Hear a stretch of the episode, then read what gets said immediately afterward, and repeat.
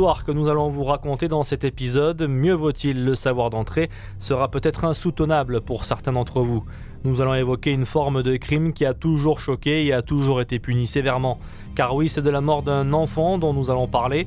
Âgé d'à peine plus de deux ans, il a été retrouvé mort et enterré dans des vignes gaillacoises en mai 1873. Comble du drame, c'est sa propre mère, Philippine Massoutier, qui lui a ôté la vie quelques jours auparavant. Dans quelques instants, au-delà de revenir sur les faits, il sera important aussi de les replacer dans le contexte de l'époque, la pauvreté de la campagne tarnaise dans la deuxième moitié du 19e siècle, alors que la guerre fait rage. D'autant que les infanticides ne sont pas rares à cette période, même si la définition du terme a évolué au fil de l'histoire. Au début du XXe siècle, il représente même près d'un crime sur dix, une proportion non négligeable qui nous pousse à admettre que ces mères meurtrières ne peuvent être simplement reléguées au statut de folles. Mais que ce soit clair, ce que vous allez entendre dans les prochaines minutes n'a pas vocation à tenter de justifier les actes commis par ces femmes. L'enquête et le récit sont signés Fanny Rock et Olivier Lemuller. Un enfant qui gêne, c'est le quatrième épisode d'Histoire 2, le passé au crible.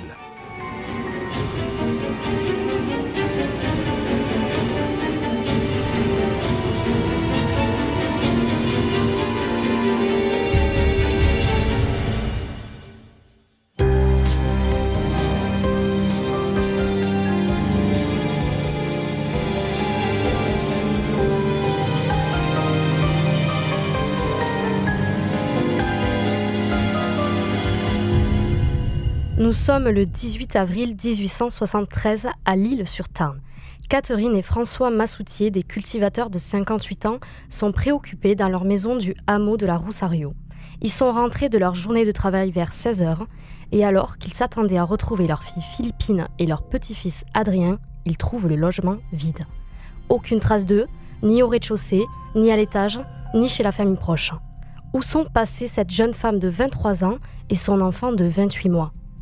Pour Catherine Massoutier, même s'il n'y a pas de désordre dans le domicile, il y a quelque chose d'anormal. Il manque un panier à nosier, un boudin et un morceau de saucisse. Comme si leur fille avait décidé d'une escapade sans retour immédiat. Mais alors, pourquoi tous les vêtements du petit sont bien là, dans la chambre? Tous sauf un jupon, une robe en laine noire avec des fleurs blanches et peut-être un bonnet. Sûrement les habits qu'il portait ce jour-là. Très vite, les grands-parents Massoutier font le tour du voisinage. Ils demandent à tous ceux qu'ils croisent s'ils n'ont pas vu leur fille. Et à plusieurs reprises, on leur dit que oui, Philippine, que l'on surnomme Félix, était bien dans les parages vers 14h-15h. Elle a été vue se dirigeant vers le lieu dit sort. Elle portait bien un panier au bras. Par contre, son fils n'était pas avec elle. Voilà une information qui ne manque pas de faire grimper l'inquiétude du couple Massoutier. Le moral de leur fille ces derniers jours ne quitte plus les pensées de Catherine et de François. Celle-ci vivait en effet une déception amoureuse qui la rendait particulièrement triste. Est-ce que cela pourrait avoir un lien avec l'absence de Philippine et de petit Adrien? Ils le sauront finalement assez vite, mais pas avant une péripétie qui aura son importance plus tard dans l'affaire. En effet, dans la nuit du 18 au 19 avril, c'est-à-dire la nuit qui suit la disparition de la mère et son fils, Catherine, qui a du mal à dormir, entend du bruit dans la maison. Il est 2h30 du matin et elle tombe nez à nez avec Philippine. Elle est revenue, oui, mais pour quelques secondes seulement. À la vue de sa mère et bientôt de son père qui se réveille à son tour, elle s'enfuit sans dire un mot et emporte avec elle une paire de souliers et 5 francs. Angoissée par ces événements et aussi pour se couvrir en cas de drame, elle le pressent déjà, Catherine Massoutier décide d'alerter les forces de l'ordre le lendemain de la disparition de sa fille et de son petit-fils. Elle leur remet même un morceau de tissu semblable à celui porté par l'enfant. L'enquête démarre donc et comme toujours dans ce genre d'affaires, c'est le profil de la disparue qui est dressé en premier. Les gendarmes veulent répondre à ces questions. Qui est cette femme que l'on décrit comme étant de très petite taille, à peine 1m40, ayant des cheveux châtains, un menton à fossettes et un visage ovale? Quelle est son histoire? Qui est vraiment Philippine Massoutier?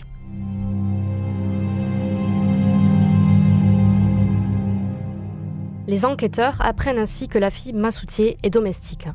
C'est lorsqu'elle servait le couple de boulanger Gibra à Gaillac qu'elle est tombée enceinte. Difficile de savoir qui est le père, mais ce pourrait bien être un certain Paul Morel qui travaillait chez les Gibras pendant un temps et dont la chambre faisait face à celle de Philippine. C'est en tout cas ce que la femme dit à ses parents. Quoi qu'il en soit, voyant qu'elle est enceinte, les boulangers la renvoient chez ses parents en avril 1870. Huit mois plus tard, Philippine accouche à la Roussario. Précisons qu'à cette époque-là, il était très mal vu d'avoir des relations sexuelles hors mariage et par conséquent d'avoir des enfants hors mariage. Six mois après la naissance d'Adrien, Philippine retrouve un autre emploi chez monsieur et madame Chabert à Albi. Ce sont ses anciens employeurs qui l'ont recommandé, mais l'expérience durera moins d'un an. En février 1872, les Chabert accusent en effet Philippine de vol. Une chemise et des mouchoirs appartenant à ses maîtres ont été retrouvés dans son armoire. L'événement provoque immédiatement le départ de Philippine et celle-ci retrouve une place chez Monsieur et Madame Vieux, un couple albigeois dont le mari est avocat. Pendant ce temps-là, son fils Adrien est élevé par les grands-parents à l'île-sur-Tarn. Mais là encore, la situation de la domestique ne restera pas stable très longtemps. Philippine va rencontrer l'amour en la personne d'un certain Casimir Jam. Il est ouvrier, menuisier, il a 20 ans et il est originaire de la Grave. La relation n'est pas du goût des employeurs de Philippine. D'autant qu'ils apprennent qu'elle reçoit son amant en cachette dans leur propriété. C'en est trop et l'ultimatum tombe. Soit Philippine arrête de fréquenter Casimir, soit elle s'en va. L'amour étant plus fort, la fille de service est sommée de quitter son poste chez le couple vieux début mars 1873. La jeune femme de 23 ans retourne donc chez ses parents à la Rosario le 3 ou 4 mars exactement. Elle y retrouve son fils qui a maintenant un peu plus de 2 ans, mais elle revient surtout avec un secret de polichinelle. Vous verrez que l'expression est particulièrement bien choisie. Mais avant d'aller plus loin dans l'histoire déjà très riche de Philippine Massoutier, attardons-nous quelques instants sur l'image que les gens avaient d'elle, particulièrement ses patrons.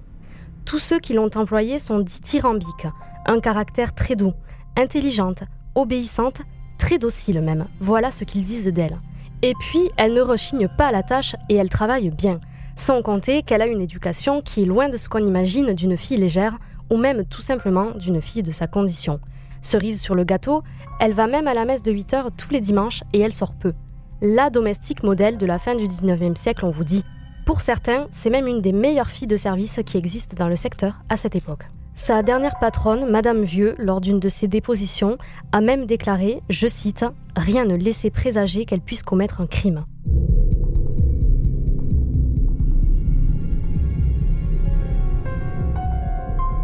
Mais pas trop vite, nous allons y venir au crime. Pour l'heure, revenons à ce mois de mars 1873, un mois et demi avant la disparition de Philippine et de son fils.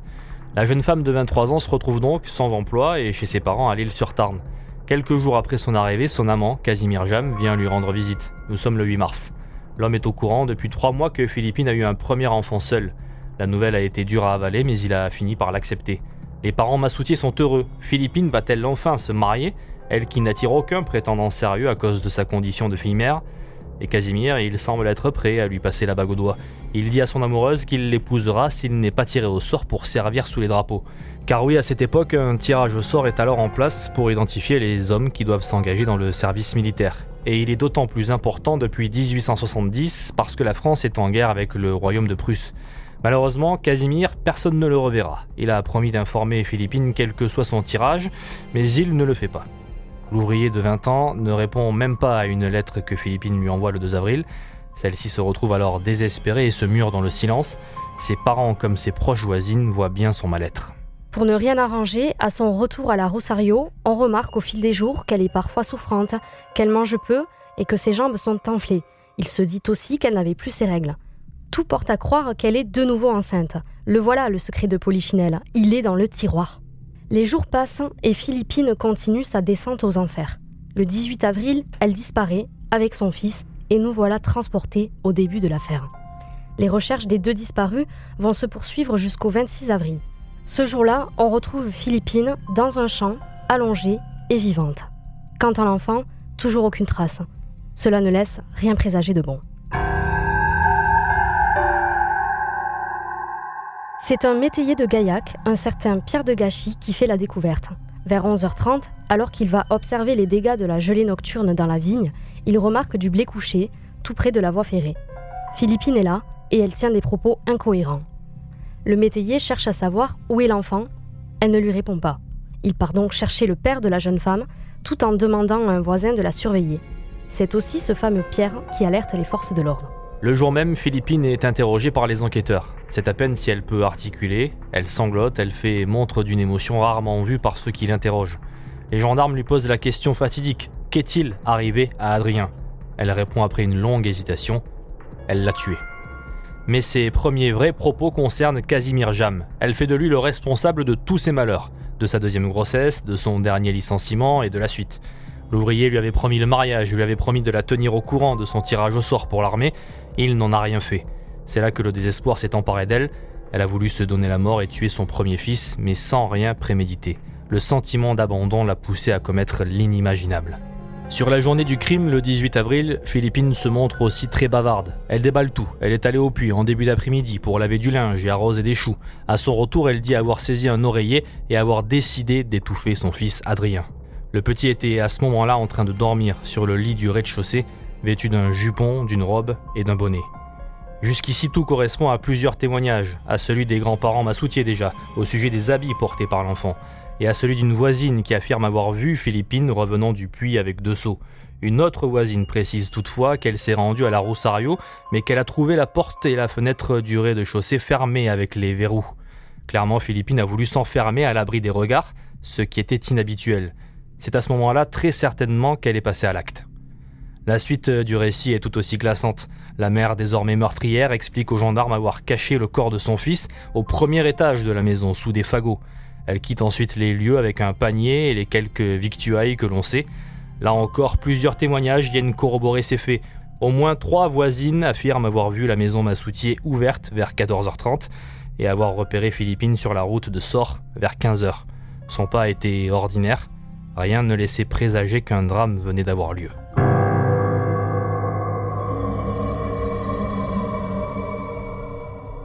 Dans les heures qui suivent, Philippine décide de se cacher dans les bois jusqu'au milieu de la nuit.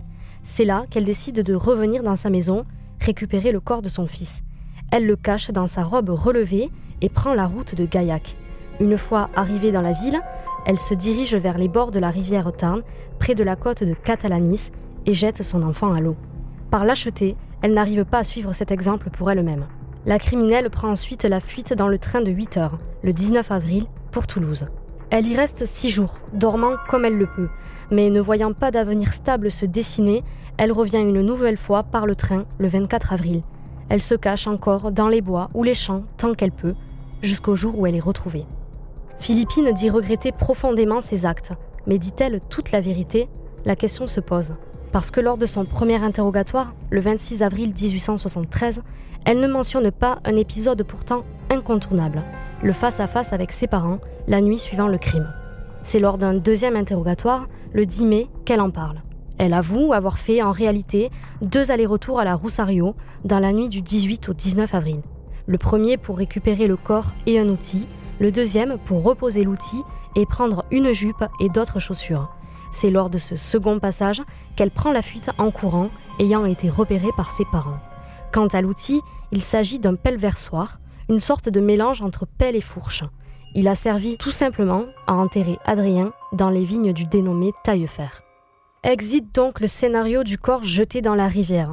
Si Philippine est allée près du Tarn, c'est pour se jeter elle, mais le courage lui a manqué. Le deuxième interrogatoire nous apprend aussi que Philippine déclare avoir tenté de se suicider à trois reprises le jour du meurtre.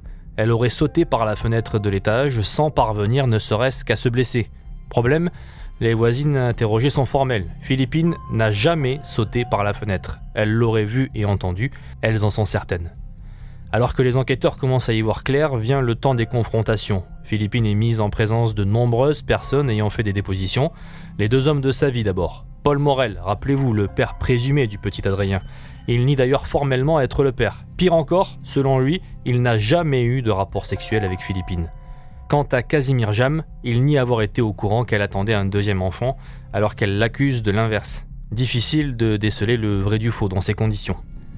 Lors des autres confrontations, la domestique persiste à déclarer qu'elle a tenté de se suicider, elle nie s'être enfermée à un moment de la journée du crime dans la maison. En clair, elle réfute ce qui tendrait à prouver la préméditation et elle appuie ce qui tendrait à prouver l'acte de folie, de désespoir. En parallèle, des fouilles sont réalisées dans les vignes de François Taillefer, où l'enfant serait finalement enterré. Le 10 mai, les enquêteurs aidés de quelques bras forts locaux ne trouvent rien, et ce malgré les indications de Philippine qui a été transportée sur place. Le 27 mai, le propriétaire des vignes indique avoir réalisé de nouvelles recherches. Elles sont toujours infructueuses.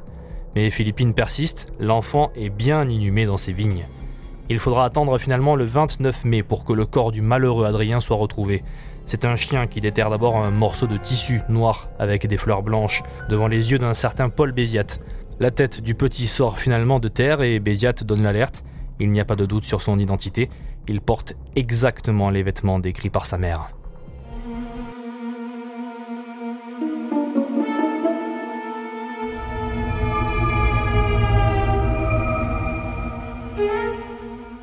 Immédiatement, deux médecins légistes sont dépêchés sur place et si vous pensiez être au bout de vos surprises, détrompez-vous. Malgré l'état de putréfaction avancé du corps, leur autopsie est sans appel. Selon eux, l'enfant a été frappé sur le côté gauche du visage. Il y a des traces évidentes de fractures au niveau de la mâchoire. De plus, le cœur est vide de sang. Il ne fait aucun doute qu'Adrien a été assassiné en étant frappé à plusieurs reprises avec un objet contondant l'histoire ne dévoilera jamais quelle a été l'arme du crime. Face à ces révélations, Philippine joue l'autruche. Elle n'a jamais frappé son fils. Les fractures s'expliquent parce qu'il est tombé du lit pendant qu'elle l'étouffait. Des arguments qui ne convainquent pas les enquêteurs. Ces derniers ont d'ailleurs un scénario en tête bien précis et il fait la part belle à la préméditation. Selon eux, Philippine a voulu se débarrasser de son fils parce qu'il faisait obstacle à son mariage promis avec Casimir. Elle l'a frappé et a nettoyé le sang avec les seaux d'eau cherchés au puits. Elle l'enterre et prend la fuite en faisant semblant d'être partie avec son fils vers Toulouse. À son retour, elle aurait pu faire croire à la mort naturelle du petit et reprendre sa vie normalement. L'enquête a d'ailleurs permis de démontrer qu'elle s'est rendue à l'hospice de l'Hôtel Dieu dans la ville rose pour intégrer la maternité. Mais son admission a été refusée, étant trop éloignée du terme de sa grossesse. Face à cet échec toulousain, elle est revenue vers Gaillac et elle a erré jusqu'à être découverte. Selon les gendarmes, la meurtrière a fait preuve d'une grande présence d'esprit le jour du crime et d'un grand calcul. C'est le scénario qui sera défendu par le ministère public dans son réquisitoire du 4 juin. Le 19 juin, Philippine Massoutier est condamnée à 20 ans de travaux forcés pour homicide par les assises du Tarn. La préméditation n'est toutefois pas retenue par le jury. Notez que la criminelle est aussi jugée en même temps pour le vol de la chemise et des mouchoirs chez le couple Chabert lorsqu'elle était à leur service. Elle est reconnue non coupable pour cela. Un peu plus d'un mois après sa condamnation, Philippine accouche à Albi de son deuxième enfant, Pierre-Louis Massoutier. À ce moment-là, elle est derrière les barreaux à Albi. Le 18 mars 1876, Philippine quitte la France métropolitaine pour le bagne de Saint-Laurent du Maroni en Guyane. Elle arrive sur place un mois plus tard et elle sera fille de service au couvent. Elle meurt le 21 septembre de la même année, soit seulement cinq mois après son arrivée.